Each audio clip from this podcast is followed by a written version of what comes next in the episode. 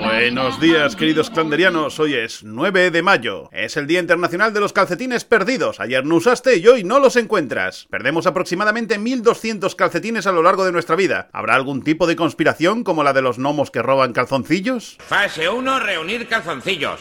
Fase 2, y fase 3, ganancias. También es el día de Goku, nuestro salvador que murió por nosotros en repetidas ocasiones. ¡Salve, Goku! ¡Eh, Goku! ¿Por qué subes tan arriba? ¿Y por qué se eligió el 9 de mayo para el día de Goku? Pues porque en Japón este día se lee como 5 barra 9. En japonés el 5 se lee Go y el 9 se lee Q. ¡Jo, Combinados forman el kanji con el que se lee Goku. Originalidad a tope, gente.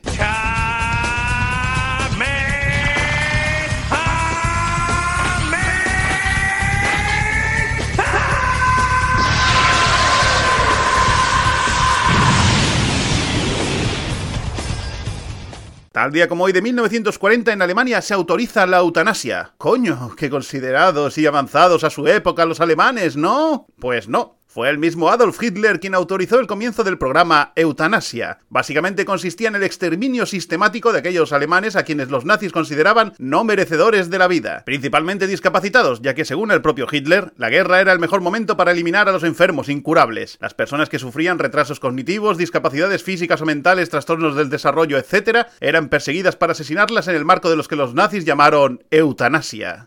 Niños con síndrome de Down y otras discapacidades mentales y físicas eran separados de sus familias y los llevaban a hospitales especiales, donde eran sacrificados con inyecciones letales.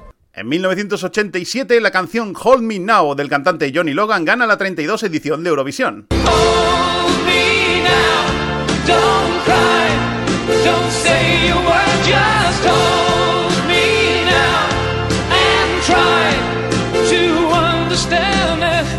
Y en 1998 la transexual Dana International consigue vencer la 43 edición de Eurovisión con la canción Diva.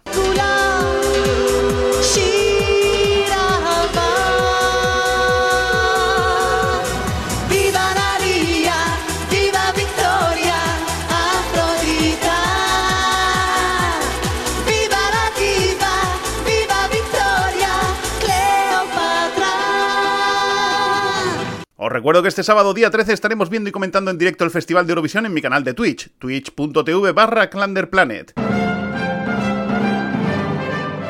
Hoy felicitamos el cumpleaños a nuestra actriz simpática del día, Lisa Ann, que cumple 51 años. Recordad que podéis seguir y apoyar el podcast a través de iVoox, pero sobre todo, sed felices y hablamos mañana.